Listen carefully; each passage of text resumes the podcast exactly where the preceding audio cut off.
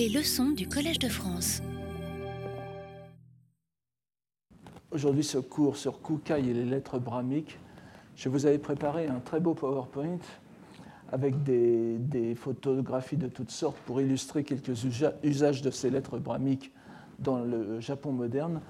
Je ne sais pas ce qui s'est passé, euh, ça a été complètement effacé.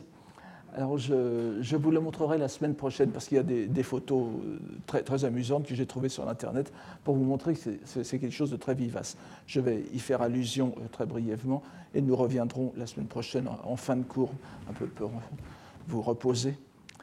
Alors, Siku Kai a été tenu au Japon pour l'inventeur de l'écriture syllabique japonaise, ce qui est historiquement peu probable, ne serait-ce que parce que les principes de cette écriture, comme je vous l'ai dit à plusieurs reprises, étaient établis depuis bien longtemps au Japon. La seule différence avec les signes qui s'imposèrent à l'époque de Heian, avec les kana, étant que l'on cessa de les noter en caractères chinois pour adopter les versions abrégées des caractères, donc les kana. L'importance de Kukai et la raison principale pour laquelle son nom en vint être associé avec ces kanas est qu'il est étroitement lié, Kukai, à l'introduction et à la diffusion de l'écriture dite brahmique, l'écriture indienne donc, qui finit par conférer au syllabaire japonais sa légitimité religieuse d'abord, puis culturelle. Depuis l'époque de Kukai, l'écriture brahmique n'a cessé, en effet, d'être présente dans la culture japonaise, et ce jusqu'à nos jours. Il est vrai que l'on avait surtout l'habitude de la voir écrite sur les lamelles funéraires des cimetières, japonaises, des cimetières japonais, ce qu'on appelle les itatoba, n'est-ce pas, ou itatoba, selon les prononciations, les tablettes funéraires déposées sur les hôtels domestiques ou monastiques, les ihai. Je vous montrerai toutes ces photos la prochaine fois. Mais depuis quelques années, avec la vogue de l'ésotérisme, Mikkyo, dans, les années, euh, dans le Japon des années 90, on avait alors parlé du Mikkyo boom, n'est-ce pas, euh, donc dans les années 90 du XXe siècle, et la notoriété que lui a conférée l'Internet, sans oublier les jeux électroniques et autres dessins animés de fantasy, je vous en donnerai quelques exemples la semaine prochaine, on peut dire que les bonji, les lettres indiennes, les lettres brahmiques, ont fait leur réapparition dans la culture quotidienne japonaise. Cela va des netsuke à accrocher au téléphone portable, ceux qui sont très à la mode encore, jusqu'au tatouage ou au blouson. Les mandalas sont redevenus à la mode dans le design moderne, et singulièrement les mandalas où les images des entités bouddhiques sont remplacées par les bonji. Donc c'est Shuji Mandala, c'est ce qu'on appelle, je vous donnerai quelques illustrations la prochaine fois. Et ils sont même sortis du Japon pour se diffuser en Occident. Dans le cadre du bouddhisme plus traditionnel, ils ont recouvré une place importante dans certaines pratiques, en particulier dans celle très populaire encore du Shakyo, la, copie des sutras, euh, comme offrande aux dieux et aux Bouddhas. Tout le monde connaît la pratique de la copie du Sutra du cœur en chinois classique, le Hanya Shingyo, qui est sans doute le, texte le plus connu des bouddhistes et non-bouddhistes au Japon. Mais depuis quelques années, la copie du même texte en sa version sanscrite, le Hanya Shingyo bien sûr est en chinois, est en chinois classique, et quoique prononcé à la japonaise, mais depuis quelques années, la copie du même texte en sa version sanscrite s'est aussi singulièrement répandue de même que celle du 25e chapitre du Sutra du Lotus, connu sous le nom de Kannongyo. L'encodage des bonji en Unicode a consacré leur usage électronique. Et il est à présent possible d'écrire en Shittan, euh, Moji, n'est-ce pas, sur ordinateur. La culture des bonji a essentiellement survécu au Japon, bien qu'on en trouve aussi, par exemple, dans des liturgies bouddhiques vietnamiennes bien reconnaissable malgré quelques différences de ductus.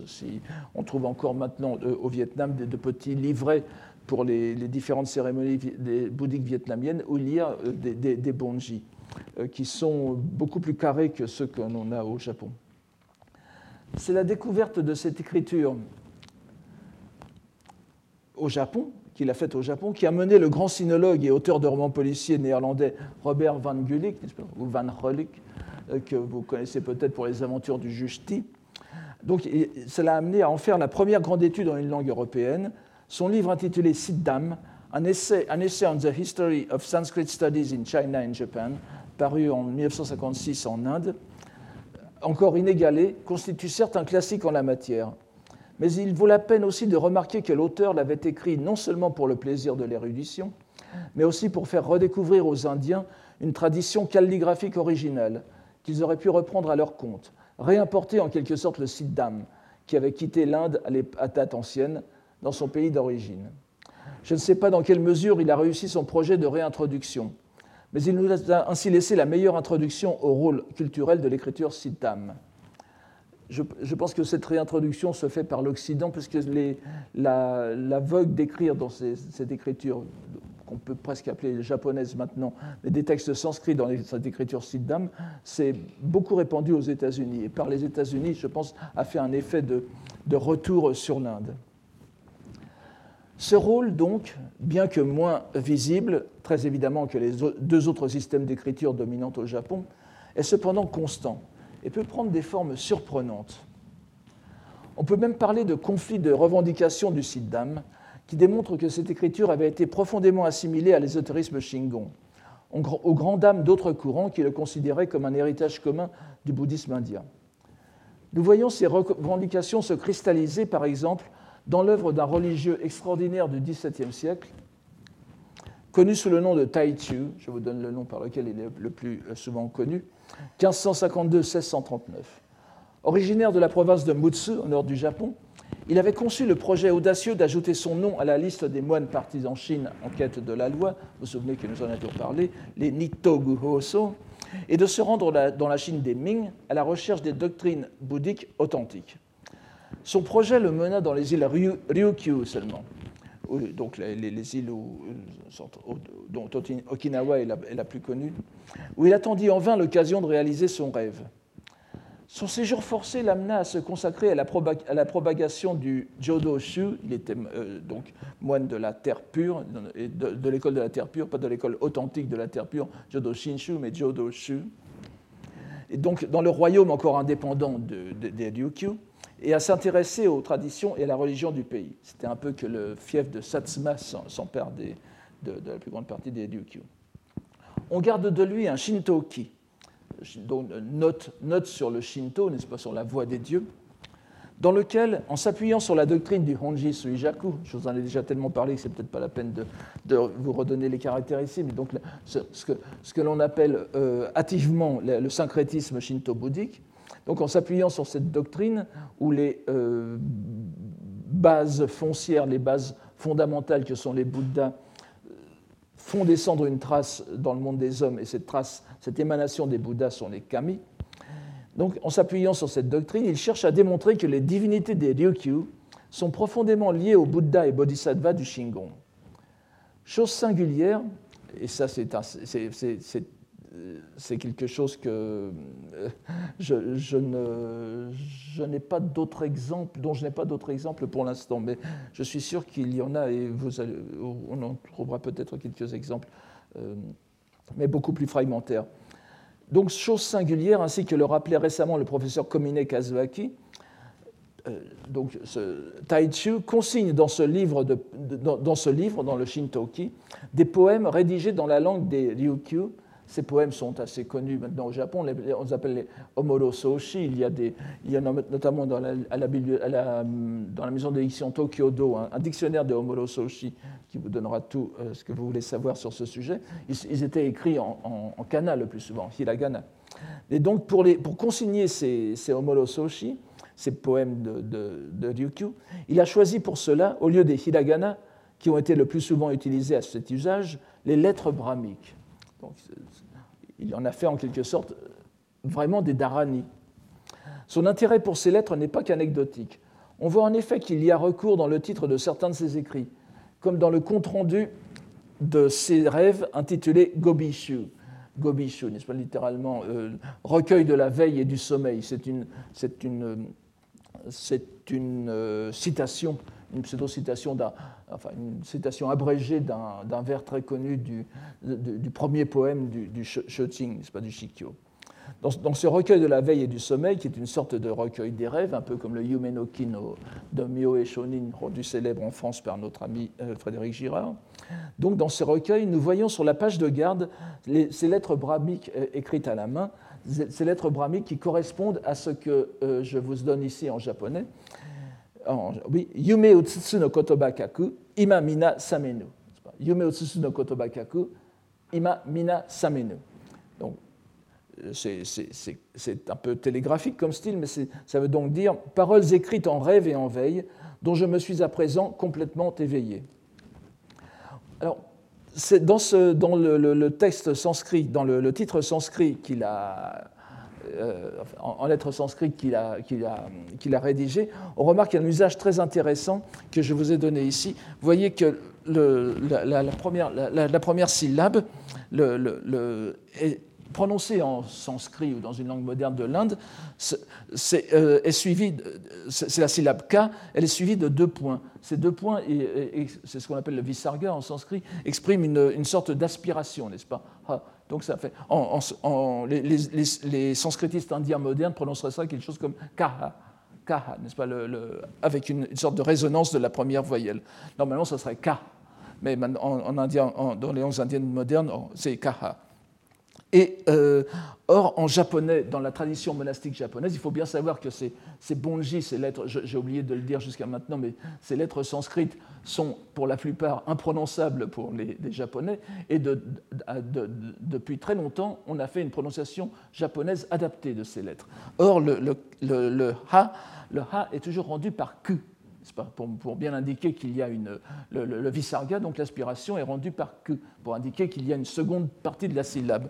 Mais ce n'est pas une seconde syllabe, normalement, en, sanskrit. Et vous voyez que pour écrire le mot japonais kaku, écrire, il a simplement pris la lettre, une seule lettre donc du, bonji, n'est-ce pas, de l'alphabet indien, avec le visarga. Donc, ce qui est très clairement, et lui-même était bien sûr au courant de ce système, mais il a, vraiment pris un, il a fait un, expédient graphique qui est tout à fait intéressant en, adaptant complètement le, les techniques du bonji pour exprimer un, mot japonais. C'est quelque chose qui me semble tout à fait euh, intéressant de, suivre, puisqu'il il utilise à plein des, ce qu'on pourrait appeler des sortes de défauts de prononciation japonaise, mais il les, il, les rentabilise en quelque sorte pour noter le japonais. Euh, on pourrait tout à fait imaginer, vous, vous voyez bien, que euh, le, japonais, les bonji seraient parfaitement adaptés pour transcrire le japonais, évidemment. L'autographe de ce manuscrit est encore au, Danno euh, Hodinji, donc le, un monastère de Kyoto, qui a été fondé par euh, Taichu lui-même. Nous lui devons aussi un ouvrage intitulé Bonkan Taishu, les lettres brahmiques et chinoises en contraste. Alors là aussi, c'est quelque chose d'intéressant, on va en revoir quelques exemples tout à l'heure. Un exemple en tout cas, dans lequel il s'attache à démontrer que les bonji n'appartiennent pas seulement à l'ésotérisme shingon, mais qu'ils sont le bien de tous les courants bouddhiques japonais. Cette idée est d'ailleurs tout à fait pertinente. Rien ne fonde à l'origine un lien particulier entre les lettres brahmiques et l'ésotérisme, si ce n'est évidemment que ce sont des moines indiens tardifs arrivés en Chine qui ont propagé cette écriture, puisqu'il s'agissait de l'écriture dans laquelle les sutras bouddhiques tardifs avaient été transmis en Chine. Il y a des exemples très parlants de détournement de textes bouddhiques parfaitement universels, appartenant aux, plus anciennes couches du bouddhisme, qui, parce qu'ils se sont transmis au Japon en écriture brahmique, ont pris une coloration ésotérique qu'ils n'avaient nullement à l'origine. Je pense en particulier à la célèbre stance dite du corps de loi, Hoshinge, que vous connaissez tous plus ou moins en japonais ou sino-japonais, Shoho Juengi, Nyorai Setsu Zein, Metsu, Zedai Shamon Setsu, en, sino-japonais, donc, qui est, euh, on peut traduire, je, risque une traduction très, euh, très mot à mot, pas? Des entités, euh, shoho, nées d'une cause. L'ainsi venu expose cette cause et leur disparition. Et leur disparition, ainsi la prêche-t-il, le grand religieux.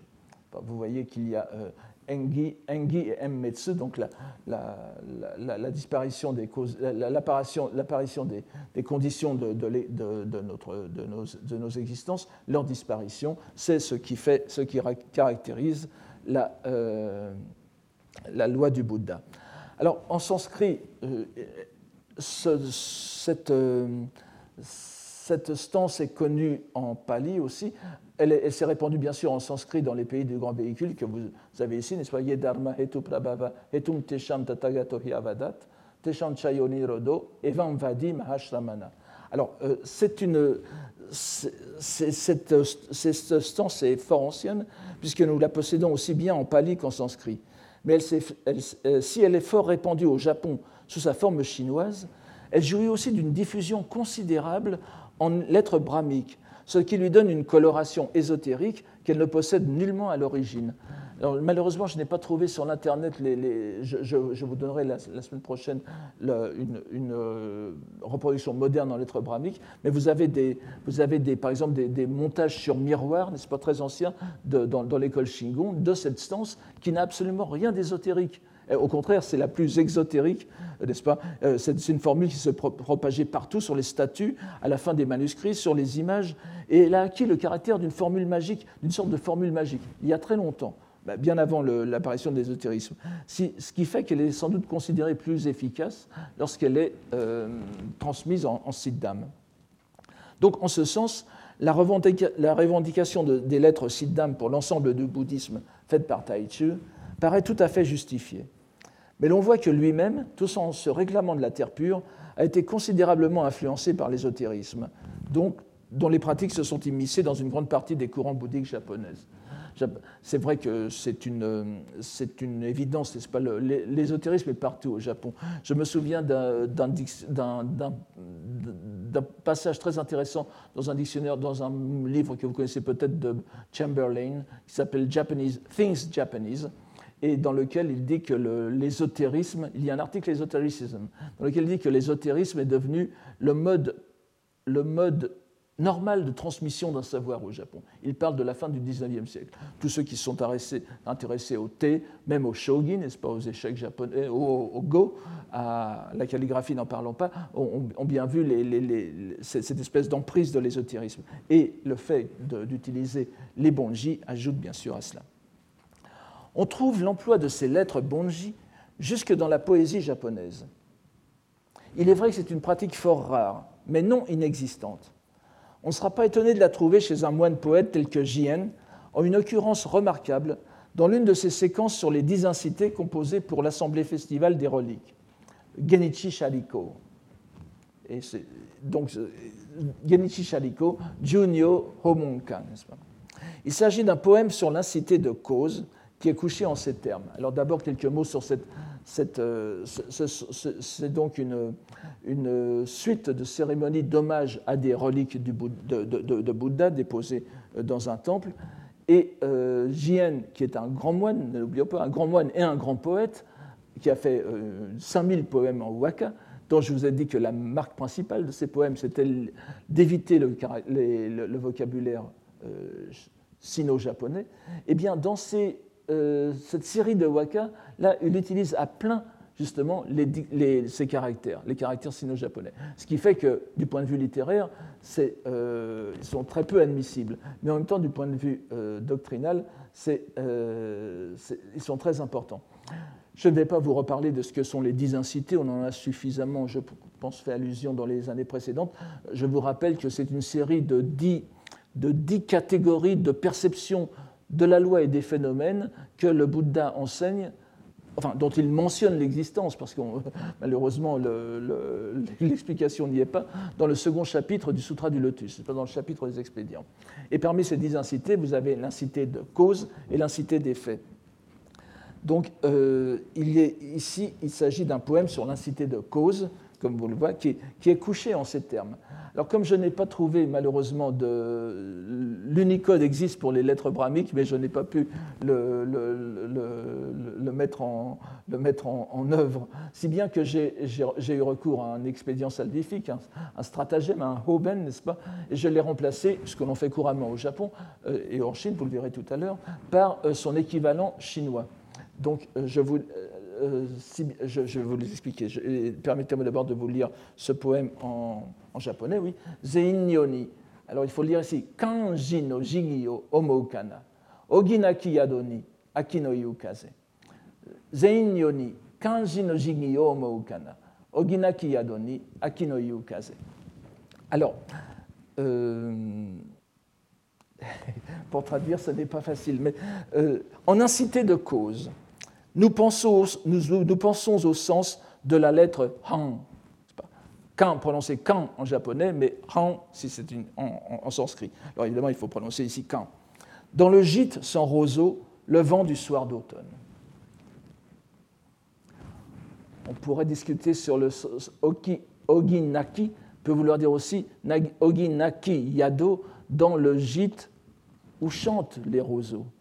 Euh, simplement pour l'ensemble du, poème, je crois qu'il faut traduire ici naki par sans. Euh, il n'y a pas, n'est-ce pas? Et c'est aussi l'opinion des, éditeurs euh, récents. Nous n'allons pas entrer ici dans les détails complexes du, centre, du sens doctrinal de ce poème, et je m'en tiendrai à ce qui intéresse notre propos. Tout d'abord, donc, la présence de cette lettre brahmique, que l'on appelle aussi lettre germe, shuji. Shuji, c'est bija en sanskrit, c'est-à-dire la lettre qui contient en germe à la fois le, le, Bouddha qu'il représente, parce qu'il représente un Bouddha ou bodhisattva, et aussi la notion bouddhique et la, les, éléments, euh, les éléments constitutifs du monde qu'elle peut aussi représenter. Donc bija veut dire la lettre euh, germe, on pourrait dire en, français euh, la, prégnance de, cette lettre, pas? Donc, en tant que lettre brahmique, elle condense toute une série de sens doctrinaux et métaphysiques. Comme nous le voyons, si elle correspond bien à la lettre Hang du sanskrit, je vous l'ai écrite à droite ici, euh, les Japonais la prononcent Kan. Nous pouvons considérer, comme je suggérais déjà, et comme dans, le livre sur que, la centurie du lotus, et comme le confirment les récents éditeurs du Shugyokushu, les œuvres, euh, le recueil poétique de Jien, donc, que le point qui, signifie la nasalisation, le point qui est au-dessus, ne doit pas être pris en compte. Et là, euh, je m'avance un peu, mais je pense que la, solution est assez évidente. Cette nasalisation, cette prononciation kan, n'est-ce pas, devait être liée à la nature nasale de certaines voyelles en japonais ancien. Et quand je dis japonais ancien, ça va jusqu'au XVIIe siècle. Vous savez que les, missionnaires ont par exemple euh, transcrit des euh, Nagasaki et par exemple transcrit Nangasaki, n'est-ce pas Parce que la, voyelle A une, était une sorte de contenait la, nasale, et on, en a des preuves dans la transcription ancienne des, caractères chinois finissant en n ou en ng, c'est pas par simplement la voyelle, donc ce qui, montre bien que les, Japonais anciens prononçaient par exemple le u, le prononçaient le u, Bon, alors il y a une sorte de nasale inhérente. Et cette nasalisation est ici manifestement renforcée par la liaison avec le caractère qui suit le bonji, n'est-ce pas? Vous avez le caractère J, n'est-ce pas? Donc, J. Oui, vous remarquez que le, caractère chinois que j'ai choisi se lit euh, ga, vous connaissez certainement, vous, se lit maintenant ga, vous le connaissez certainement dans Nengajo, n'est-ce pas, les, cartes de vœux du Nouvel An. Euh, la prononciation euh, ancienne peut être ga ou ka, et elle, transcrit donc le sanskrit ha alors qu'en chinois moderne, ça se prononce encore re, n'est-ce pas? Bon, euh, Ce sont des, choses un peu superflues. Donc il s'agit bien de la lettre ha, qui, en tant que lettre germe, représente l'élément du vent dans les cinq éléments, les godai, les, cinq éléments que distingue le bouddhisme. donc, euh, je vous les ai mis chi, sui, ka, fu, ku, la terre, l'eau, le feu, le vent et le vide, la vacuité c'est donc les, quatre éléments primordiaux de la cosmologie euh, chinoise et d'ailleurs partout, on euh, auxquels on, ajoute le vide, ce qui en fait les, les godai sanscrits, les godai bouddhistes. Alors évidemment, cette lettre euh, représentant le vent s'accorde bien avec le dernier vers qui évoque le vent d'un soir d'automne, n'est-ce pas? Aki no yu kaze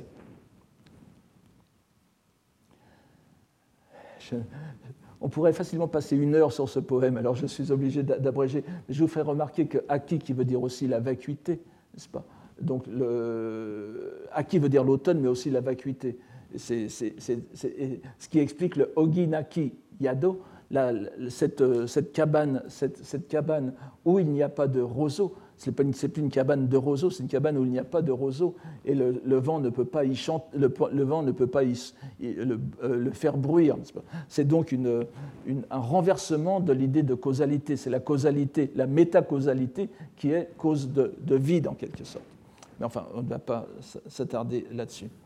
Mais en plus, la lettre germe, la même lettre ha, dans une autre série, désigne hetu, la cause en sanskrit, n'est-ce pas? Hetu, in. Et nous sommes sur l'incité de cause, euh, vous voyez, Zeinyo. Je, je, vous épargne euh, les raisons pour lesquelles on dit ici Zeinyo et pas euh, Neozein, ça, nous emmènerait trop loin. Donc cela peut être compris par tout le monde. Enfin, si on a tout, tout, tout, ce que je viens de vous dire dès, qu'on a un peu l'habitude des Shakyoka. Mais peut-être ne s'est-on pas assez demandé, et je ne sais pas si quelques-uns d'entre vous le, perçoivent déjà, euh, voient où je vais vous emmener, euh, pourquoi Jien avait choisi de donner la prononciation Kan au lieu de Ka? Lui, le grand érudit du Tendai, école où l'on cultivait les bonji autant que dans le Shingon. Il s'agit pourtant d'un jeu de mots très évident si l'on prend la peine de s'y arrêter. La clé en est donnée, en quelque sorte, par l'abondance des mots sino-japonais de cette série de poèmes, à première vue très peu littéraires, il faut bien l'avouer, l'ensemble de ces poèmes. Le sens de la lettre han, prononcé en japonais kanji no jigi, s'entend phonétiquement comme identique au mot kanji, kanji no jigi, caractère chinois. Et le syntagme, donc le kanji no jigi, devient alors le sens des caractères chinois. Cela peut sembler tiré par les cheveux, jusqu'à ce que l'on s'aperçoive que la première moitié du poème, Ageku, pas le, pardon, Kamino, Kaminoku, pas, euh, se termine sur l'expression Homo Kana, qui signifie, d'abord on y pense sans doute, Kana étant tenue pour ce qu'elle est normalement, c'est-à-dire une particule exclamative. Mais appelée par le mot kanji qui précède, et en position finale et donc privilégiée du kaminoku, nous sommes invités à lui donner un sens substantif. Il s'agit bien du syllabaire japonais des kana. Donc vous avez kanji no jigio omou kana. Cela ne nous étonnera pas. Nous qui avons vu il y a deux ans que chez Son disciple indirect de Jien, la, particule exclamative finale kamo, qui est très proche de cela, devait être prise au sens de canard sauvage. C'est kamo et kamo. Il n'y a rien là que de très normal. Et les trois vers prennent alors le sens les signes syllabiques japonais des poèmes par lesquels nous méditons, homo, un terme bien attesté aussi, un sens bien attesté, par lesquels nous méditons sur le sens des caractères chinois dans l'incité de cause. Ce sont ces dénominations provisoires, kana, kemyo, vous le savez maintenant, qui permettent au moine Jien de déployer en, un poème japonais le sens vrai de cette incité, qui est que le bruit du vent sur un gîte qui n'est pas fait de roseaux, dont le bruissement révélerait sa présence, manifeste en fait la véritable vacuité, ou plutôt l'activité suprême, débarrassée de l'action relative des causes et des effets. Ce poème, qui nous semblait à première vue de facture maladroite, voire erronée dans sa reproduction de la lettre brahmique, est en réalité l'heureuse expression de l'entrelac tissé par J.N. entre les trois formes d'écriture coexistant au Japon et de la façon dont elles, dont interagissent entre elles. J.N. est un moine de la fin de l'époque de Heian, je vous le rappelle c'est 1155-1225, qui voit donc l'aboutissement du processus d'intégration dans la langue et dans la culture de cette écriture brahmique dont Kukai avait assuré l'introduction au Japon. Nous retrouverons Jien tout à l'heure dans les dernières minutes. Bien qu'elle repose sur une tradition d'écriture fort ancienne en Inde, remontant sans doute au 8e siècle avant l'ère chrétienne, et lointainement dérivée du phénicien, cette écriture, l'écriture brahmique, dont le nom indien est Brahmi, hein, ce, style d'écriture, donc l'écriture remontant à Brahma, a pris au cours des siècles de nombreux aspects et a noté non seulement une multitude de langues indiennes, mais aussi des langues extérieures à l'Inde, du tibétain et des langues du bassin du, Taklamakan, n'est-ce pas, le, turkestan chinois, c'est-à-dire comme des langues comme le kouchien et le, le jusqu'au nord, de l'Inde, et jusqu'aux langues de la Birmanie, du Cambodge, de Java et du Siam vers l'est. Le Siddham, nous l'avons dit, Shitton en japonais, est l'une des variantes de cette écriture, relativement récente, puisqu'elle se serait développée au VIe siècle dans le nord de l'Inde. Nombre de ces lettres sont identiques, je vous l'ai dit, à celles de l'alphabet tibétain, dont l'histoire traditionnelle tibétaine fait remonter l'invention à l'année 633. C'était l'équivalent tibétain d'un Kentoshi, de, de, la légation à la Chine du Japon, mais sauf que là, c'était une ambassade vers l'Inde avec l'envoyé euh, tibétain dont, le nom s'est transmis euh, Tongmi Sambota, n'est-ce pas qui aurait euh, rapporté de l'Inde l'alphabet qu'il a adapté à la langue tibétaine. Si a transmis au Japon pour la première fois de façon systématique la connaissance de cette écriture, des textes sanscrits avaient déjà été importés de longue date dans l'archipel. Des monastères comme le Horyuji conservent des manuscrits parmi les plus anciens écrits sanscrits transmis à notre époque, dont l'écriture est de même type que le Siddham. Ils ont été édités dès le XIXe siècle par Friedrich Max Müller. Je, n'ai pas le temps de, vous le présenter davantage, c'est dommage. Et son disciple japonais Nanjo Bunyu. Vous avez les dates sur le tableau. On ne sait pas qui était capable de, lire et de comprendre ces textes avant Kukai. Mais il convient de faire ici une mise au point d'importance sur les connaissances transmises par ce religieux.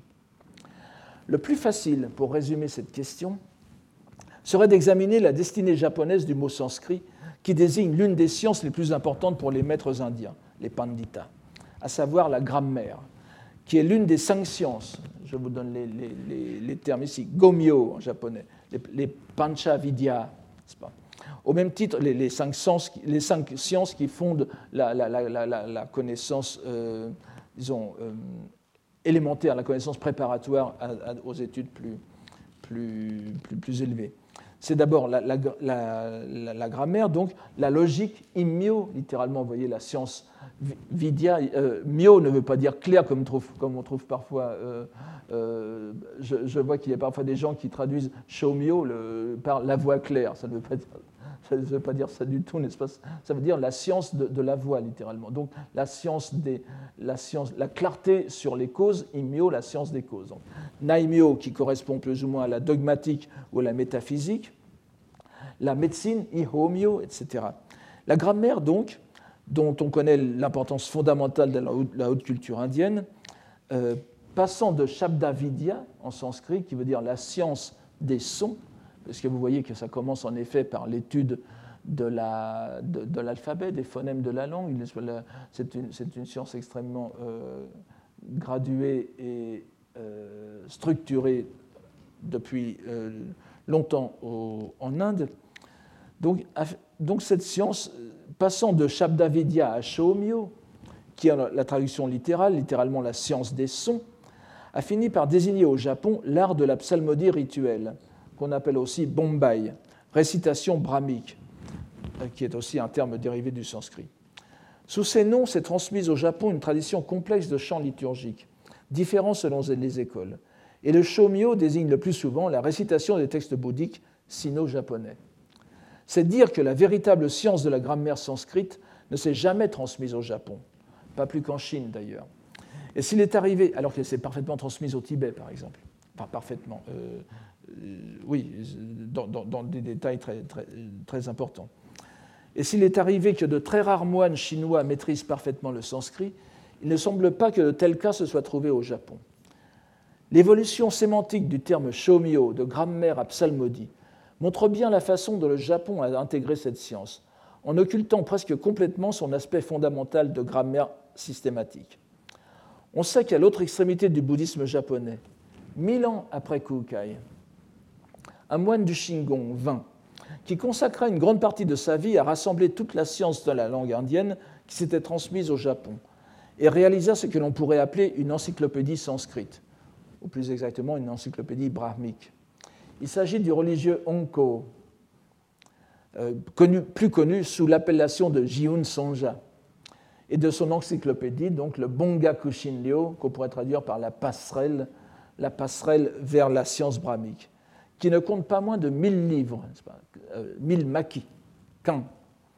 Il y a consigné tout ce qu'il avait pu trouver sur le sanskrit dans les sources chinoises et japonaises, donnant toutes les combinaisons de caractères, leur symbolique et d'importantes listes de vocabulaire. Dans l'immensité de, de ce texte, on ne trouvera aucune description systématique de la grammaire sanscrite, nulle évocation de la conjugaison, dont il ne semble pas qu'il se soit aperçu de l'existence.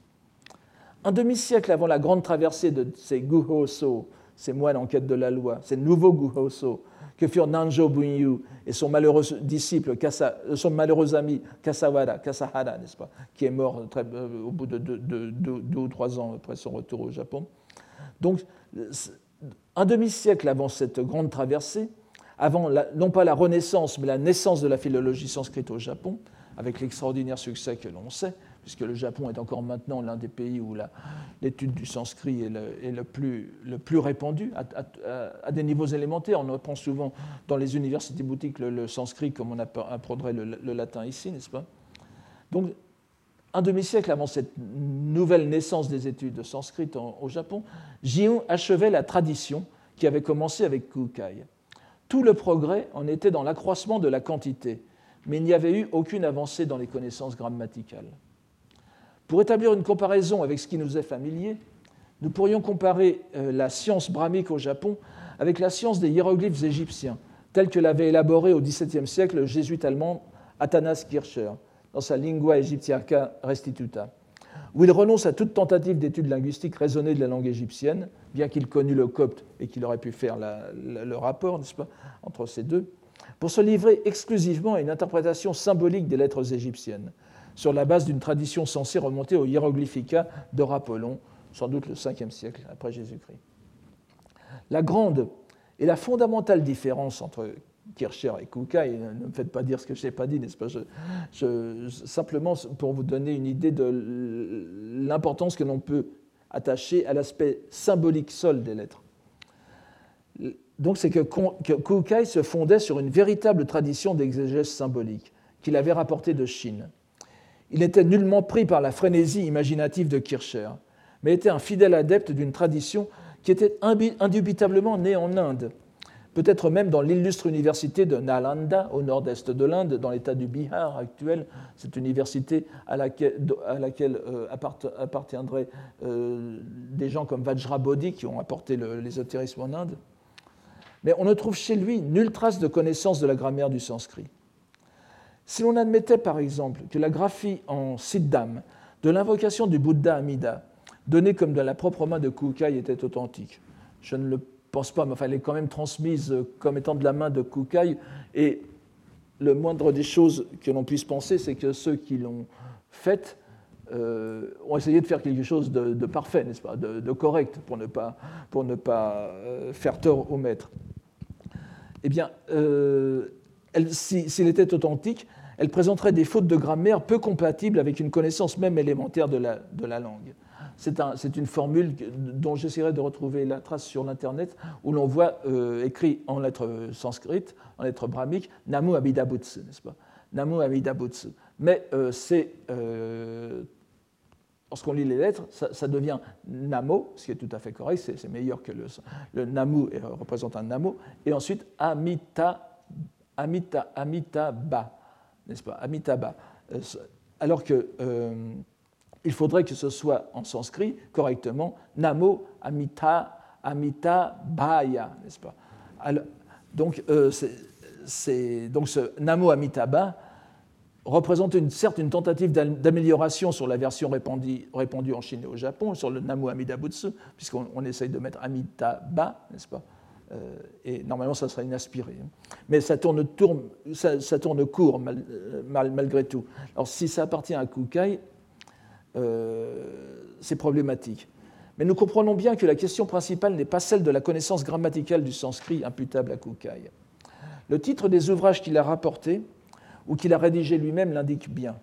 Que ce soit sous le nom de Bonji ou de Siddham, c'est-à-dire Sitton, c'est avant tout l'écriture brahmique qui lui importe parce que c'est l'écriture et non la langue sanscrite en elle-même qui est primordiale dans l'ésotérisme japonais. Il faudra s'interroger une autre fois sur les raisons de cette négligence de la langue sanscrite dans la sphère culturelle sino-japonaise. Nous pourrions comparer cela à la situation de l'hébreu dans l'Europe de la Renaissance. Mais enfin, je vais, abréger cette digression que j'avais faite puisque je vois que l'heure tourne.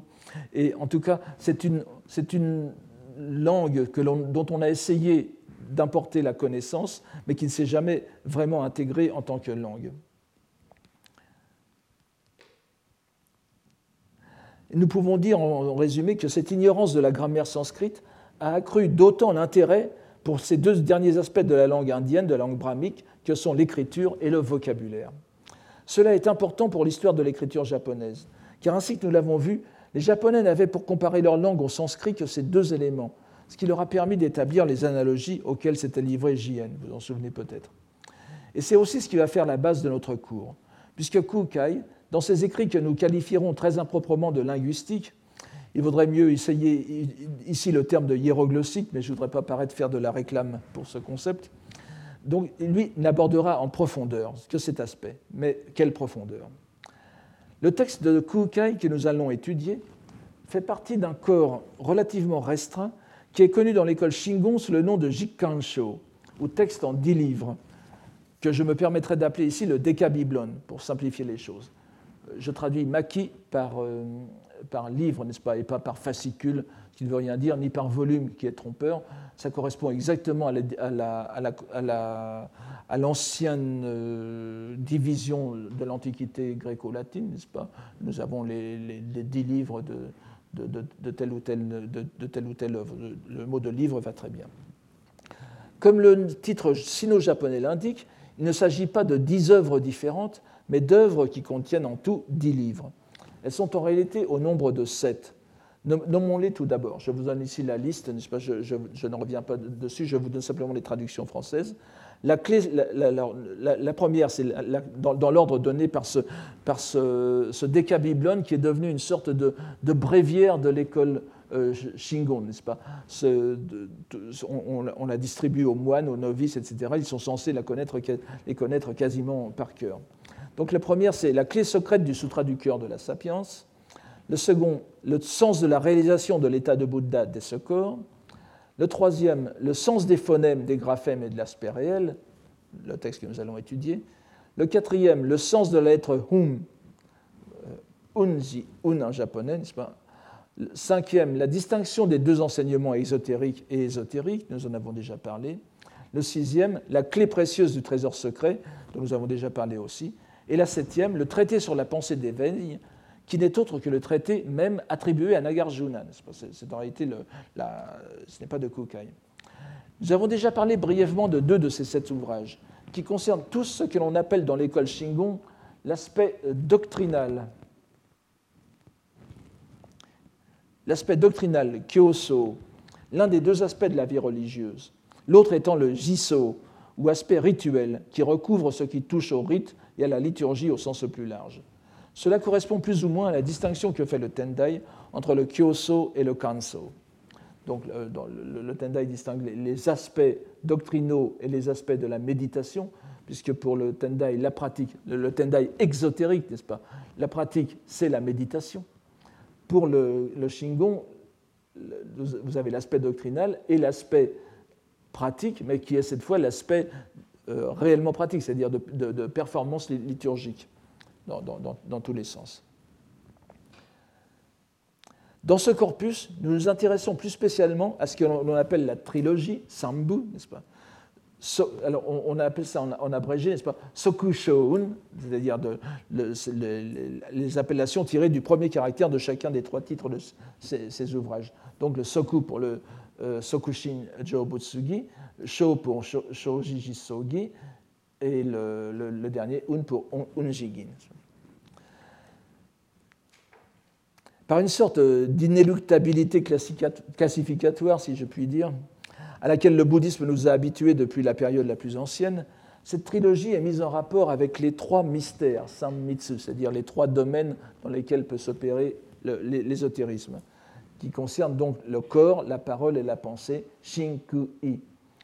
Vous voyez évidemment euh, pourquoi, n'est-ce pas le, Sokushin Jobutsu, donc Shin, le corps, Ku, évidemment, Koe, et I, la, pensée, la, conscience, c'est euh, pour le dernier, le, dernier caractère Un, qui est un caractère global et qui euh, regroupe tout. Donc c'est le sixième élément. Le sixième élément est la conscience. Alors on voit comment les deux classifications s'accordent ici terme à terme. Voyons tout d'abord en quelques phrases de quoi traite le premier texte de cette trilogie, donc Sokushin Jobus. Ainsi que l'indique le titre, Kukai considère ici une question que se sont posées la plupart des grandes écoles sino-japonaises et y apporte la réponse de l'ésotérisme. La question est de savoir, devant le découragement provoqué par l'évocation des immenses périodes cosmiques nécessaires aux pratiquants pour arriver à l'état de Bouddha, s'il n'y a pas pour ainsi dire un raccourci permettant de sauter par-dessus la quasi-infinité des pratiques progressives afin d'accéder directement et dans un futur immédiat au fruit suprême du bouddhisme. Kukai répond à cette question par l'affirmative, en invoquant plusieurs sutras. Je vous rappelle que c'est une question qui ne se pose pas seulement au Shingon, mais à, à l'ensemble des écoles bouddhiques qui ont fleuri au Japon, n'est-ce pas? Le Tendai aussi. Le Tendai distingue bien 52 stades de la pratique et euh, les derniers stades, les, dix derniers stades, lorsqu'on est de bodhisattva et qu'on doit, qu'on doit franchir toute, la carrière de, de, la, de, la, première terre de bodhisattva jusqu'à l'éveil, cela prend, vous savez, traditionnellement, des trois âges cosmiques incalculables, ce qui fait déjà beaucoup, et ensuite 100 petite période cosmique, ce qui fait pas mal non plus. Alors évidemment, c'est décourageant. Le, Tendai répond à cela. C'est la doctrine parfaite du Sutra du Lotus qui vous fait euh, griller tous les stops pour arriver, au, pour arriver pratiquement euh, directement à l'éveil.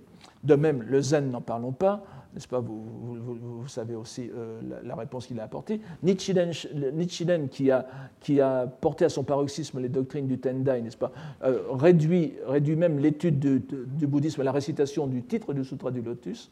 La terre pure, c'est pareil, n'est-ce pas, la, récitation du nom du, Bouddha Amida suffirait à vous, à vous, à vous mettre euh, au niveau d'un bodhisattva de la dernière étape etc., etc. Donc la question de, de Kukai est, tout à fait euh, légitime. Et il va, répondre, il va y répondre aussi euh, par, la, par, euh, par l'affirmative, n'est-ce pas? Il y a en effet quelque chose. Et alors, il y invoque plusieurs sutras, enfin il en invoque deux spécialement, et en dernier lieu, en dernier lieu le texte même qui clôt le Décabiblon sur le, traité sur la pensée d'éveil de Nagarjuna. C'est donc une citation donnée par Kukai. Je vous la mets ici et si vous, euh, je, la lis lentement pour que vous puissiez suivre aussi. Euh, et, nous, reviendrons, nous reviendrons sur ces textes dans le séminaire. Je, vous en parlerai à la fin.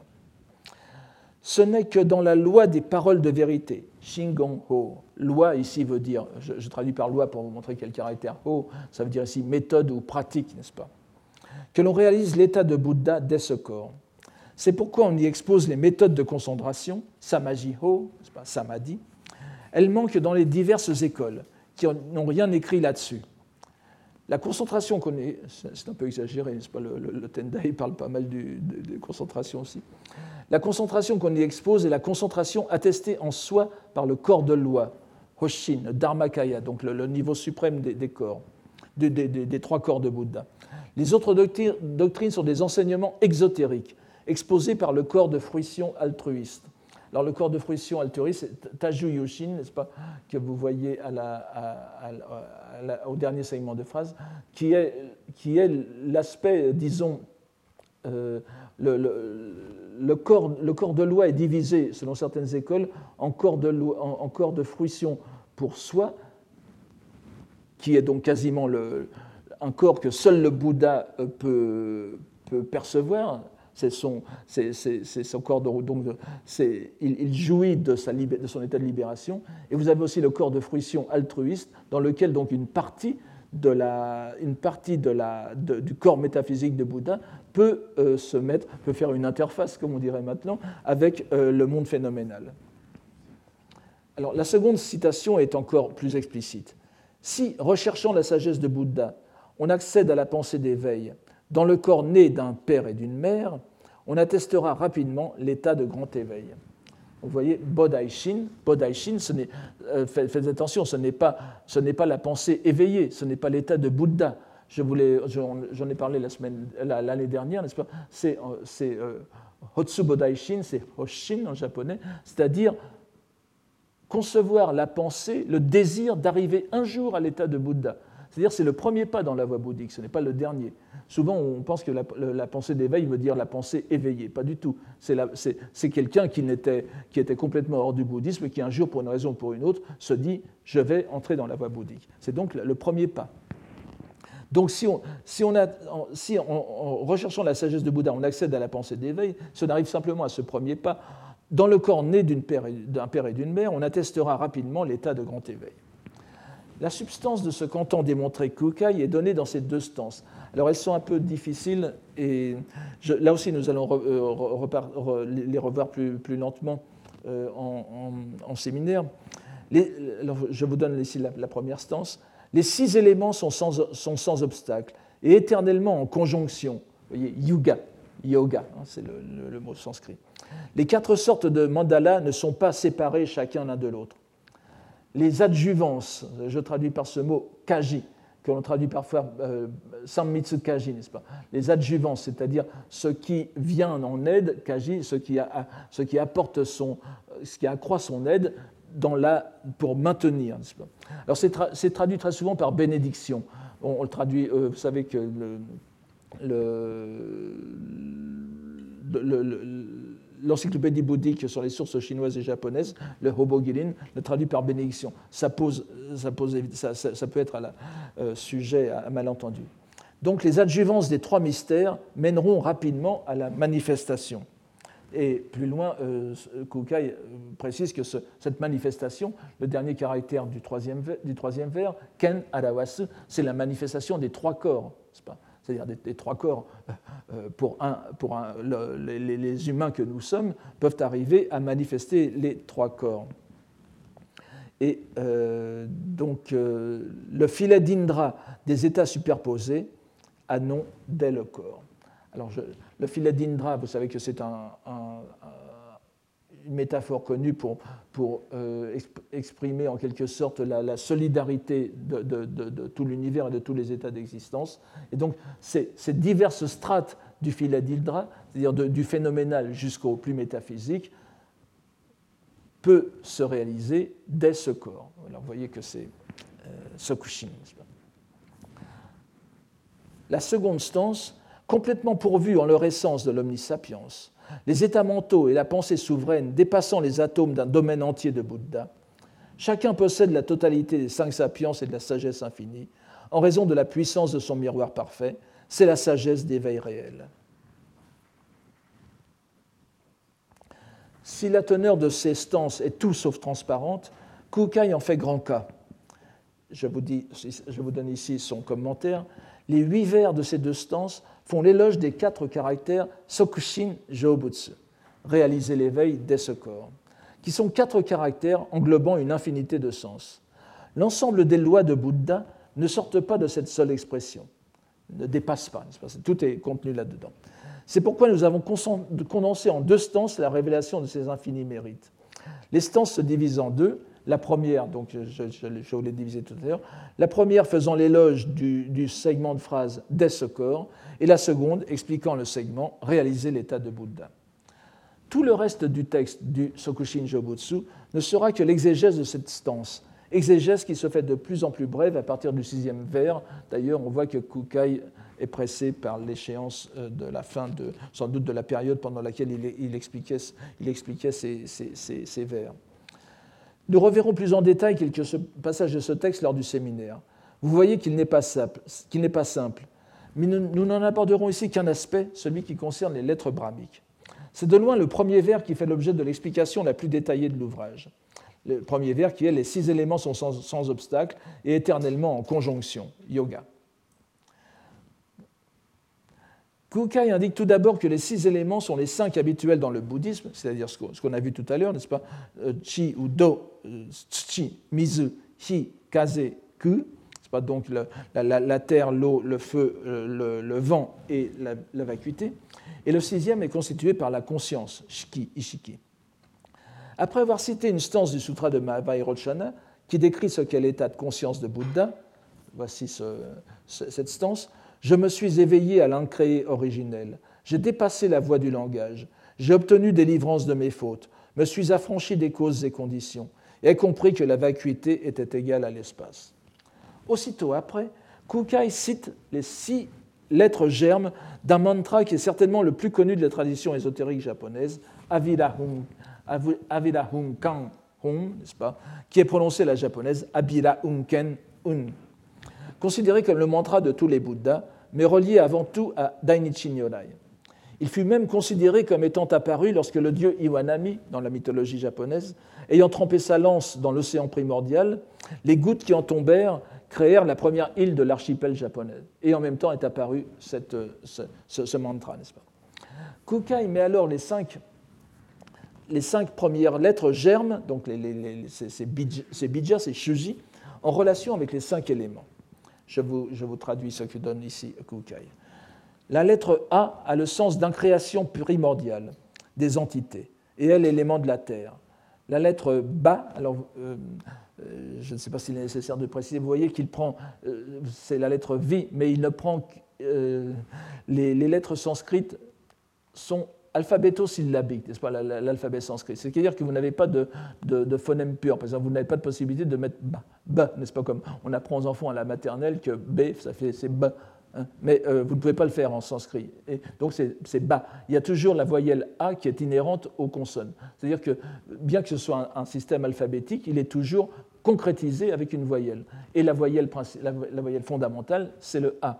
C'est pour ça que les grammairiens euh, sanscrits ont isolé le A comme la lettre mère en quelque sorte, la lettre de. Euh, nous allons revoir ça, cette idée tout de suite, tout à l'heure, mais ici nous, la voyons déjà. Donc cette, cette lettre A a le sens d'incréation primordiale. Donc la lettre Ba, euh, qui est donc la, lettre, la, lettre de, qui aurait été la lettre V de vie, n'est-ce pas Mais il enlève le I, et donc quand on enlève le I, il reste A en sanskrit. J'espère que vous me suivez. La lettre Ba est l'affranchissement du langage exprimable et désigne l'élément de l'eau.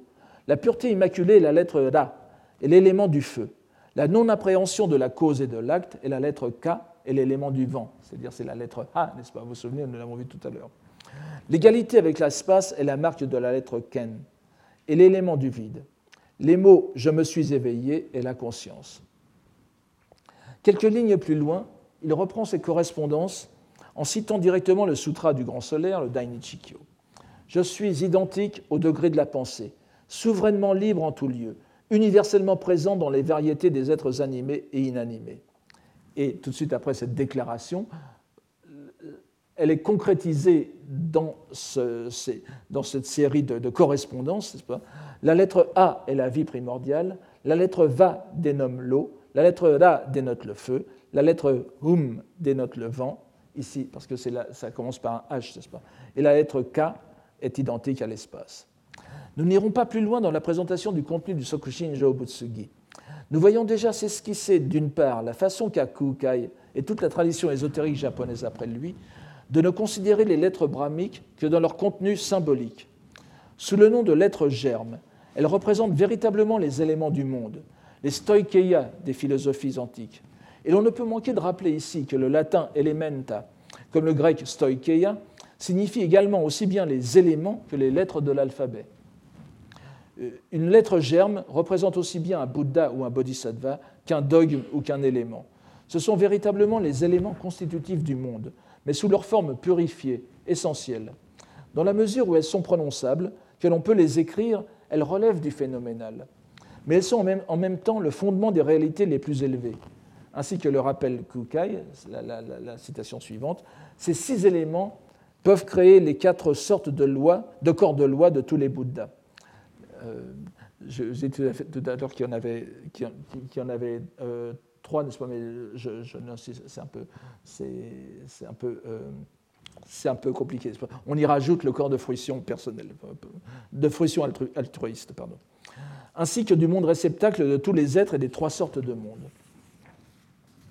Le monde réceptacle, c'est justement le monde phénoménal. C'est le monde qui est constitué par notre karma. C'est ce qu'on appelle les rétributions indirectes. Vous avez dans, la, vous avez dans, la, vous, avez dans le bouddhisme l'idée que, enfin, bien sûr, votre karma, vos, actes sont euh, individuels, vos actes vous appartiennent, mais le fait que nous soyons dans un monde, que nous partagions le même monde, implique nous avons toujours le, karma, vous, vous, donne aussi votre, votre, votre monde en quelque sorte. Donc ça implique que nous avons d'une certaine façon un karma commun qui a constitué ce monde, ce qu'on appelle le ki seken, utsuwa no seken, le monde réceptacle.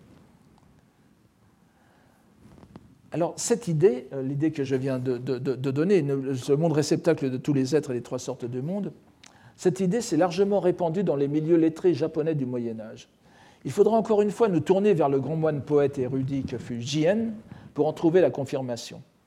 Dans sa préface au concours poétique des vieux et des jeunes, Ryonyaku Utawase, du tout début du XIIIe siècle, on trouve en effet ces mots. Je n'ai pas eu le temps de vous donner la, citation japonaise, mais on l'avait, je pense, donnée l'an dernier ou il y a deux ans.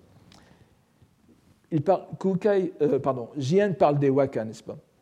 Il y a cinq vers de 5, 7, 5, 7, 7 syllabes, lesquels doivent exprimer les cinq éléments et les cinq agents. C'est-à-dire que donc, les cinq éléments, ce sont ceux que je viens de vous dire, et les cinq agents, les cinq éléments sont bouddhiques, les cinq agents sont non bouddhiques, ils sont chinois. C'est la cosmologie chinoise ancienne, n'est-ce pas? Mokado Gong Sui, c'est-à-dire le bois, le feu, la terre, le, métal et l'eau, le, n'est-ce pas? Donc ce, sont deux classifications différentes. Et euh, comment les articule JN pas les articule ainsi, selon les deux vérités, bien sûr, de l'authentique comme du vulgaire, il n'est nulle chose qui en soit séparée. Pour la vérité authentique, c'est-à-dire euh, Shintai, la, vérité, la vérité euh, que l'on ne perçoit qu'avec l'éveil. Pour la vérité authentique, il n'est rien qui soit séparé des cinq éléments. Il parle des poèmes en ce moment, n'est-ce pas? Cela va des corps de Bouddha jusqu'au végétal inanimé. Et on voit à quel point ces mots rappellent les paroles et les citations de Kukai. N'oubliez pas que le kiseken, le, le monde réceptacle, comprend aussi l'inanimé. Pour la vérité vulgaire aussi, zokutai, il n'est rien qui soit séparé des cinq agents. Cela va du ciel et de la terre jusqu'aux mers et aux montagnes. Vous voyez que cette idée, ce dogme des cinq éléments, amène de façon inéluctable au sens profond de la poésie japonaise.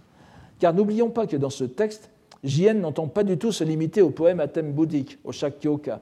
Il n'en parle même pas du tout. Son propos porte sur la poésie japonaise, le waka en général.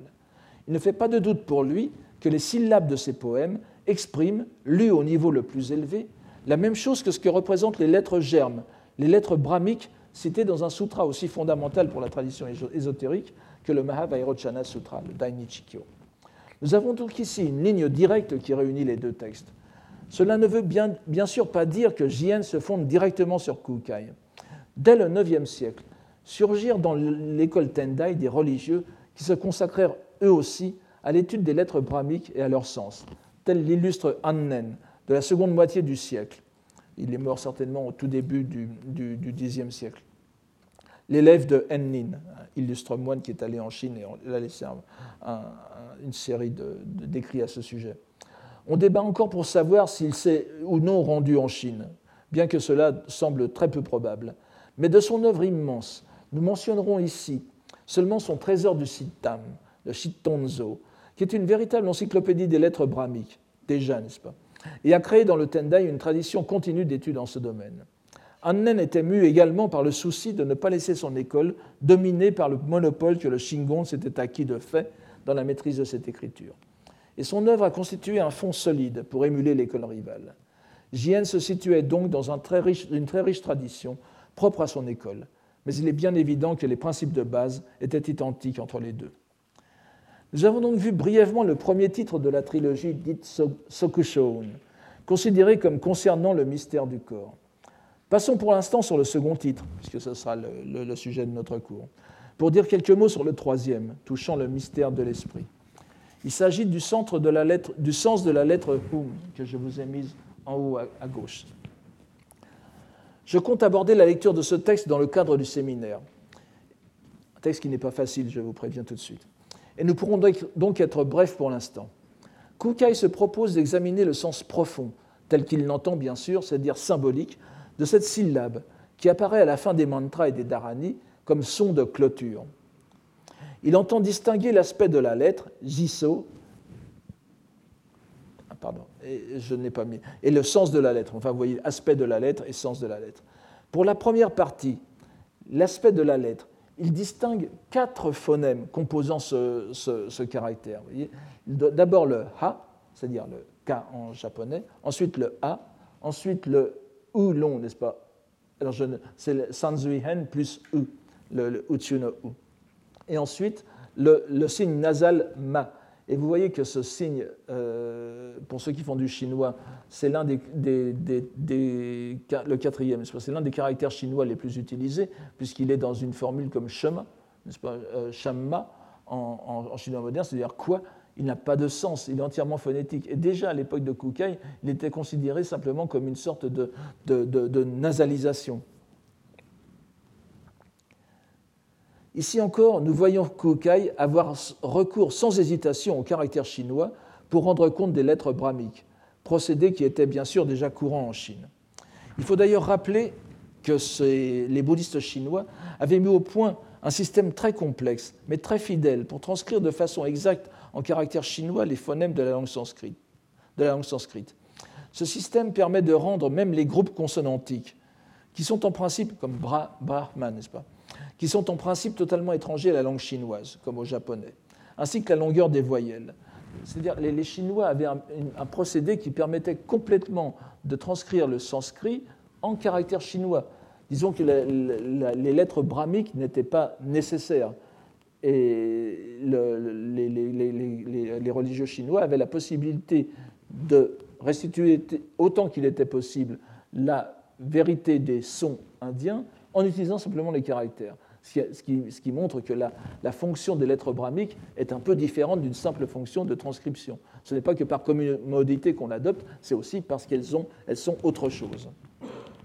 Cela montre donc que la langue indienne pouvait être théoriquement rendue par l'écriture chinoise, mais c'est pour leur valeur symbolique que les lettres brahmiques doivent être utilisées.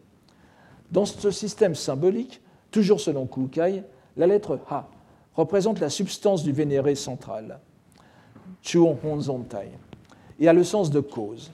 Le A, contenu, comme je vous l'ai dit tout à l'heure, dans la lettre A, est la mère de tous les mots, de toutes les lettres. N'oubliez pas que l'alphabet euh, en sanskrit est, traduit en sino-japonais par Jimo, littéralement Jino Haha, n'est-ce pas, les, lettres mères qui, un, traduit en sanskrit matrika, pas, qui veut dire les, mères aussi.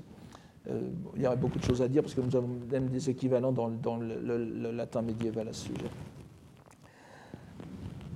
Donc ce, A est la substance de tous les sons et la source de tous les aspects réels. Je vous cite Kukai.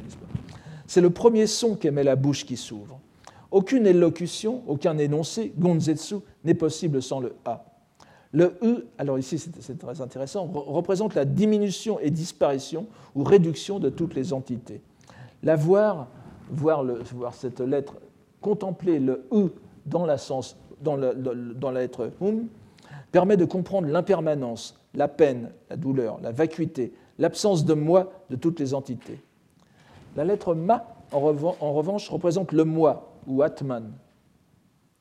Et Kukai conclut ce passage sur les mots Ne pas connaître le sens des lettres fait des gens soumis à la naissance et à la mort. L'ainsi venu comprend leur sens réel, tel qu'il est en réalité. C'est pourquoi il est appelé grand éveillé. Vous voyez donc, être Bouddha, c'est connaître le sens des lettres Kukai, le sens réel des lettres, jitsugi. Kukai consacre le reste de son opuscule à analyser le sens de cette lettre, réunissant quatre phonèmes primordiaux.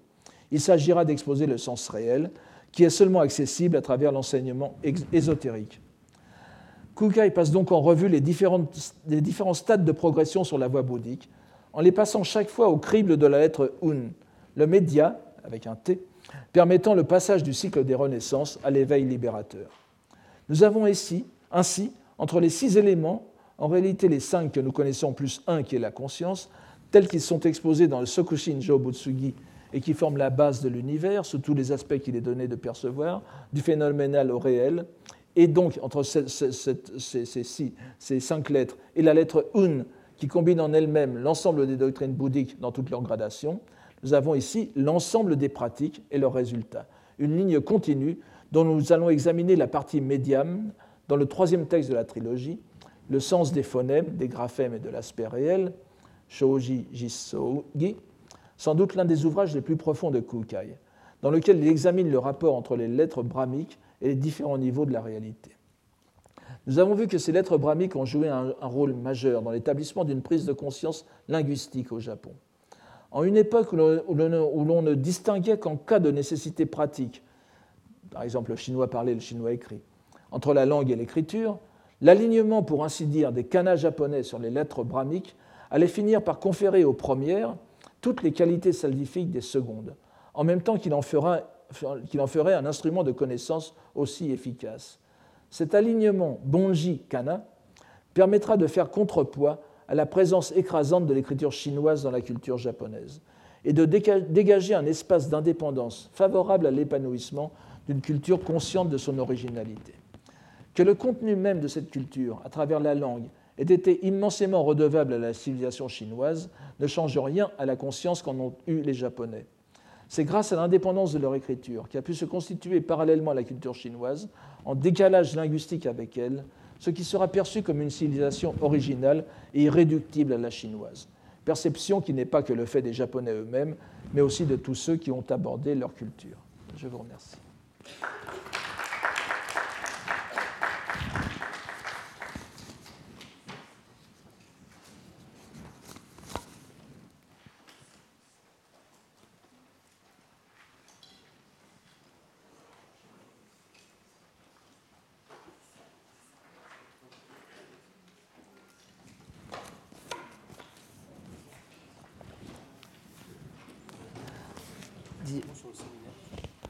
Ah oui, excusez-moi, je, vais vous dire un dernier mot sur le séminaire. Le séminaire commencera la semaine prochaine, le 4 février. Il commencera donc à, 11h moins le quart. Il sera en salle 4, la, salle 4 qui est de l'autre côté de, cette, euh, de cette, euh, de cette cour. Vous, vous, vérifierez, ça sera, ça sera, de toute façon annoncé, et je vous repréciserai si jamais je me suis trompé euh, à ce moment. Il durera une heure et demie, et pas une heure, parce qu'en heure, en une heure, on ne peut rien faire, n'est-ce pas, sur des textes aussi, aussi euh, complexes. Donc il durera une heure et demie et sera d'autant plus abrégé. Voilà, il, est recommandé de connaître le chinois ou, très bien le japonais, enfin le chinois classique ou, ou le japonais. Enfin, voilà, Retrouvez tous les contenus du Collège de France sur www.colège-2-france.fr.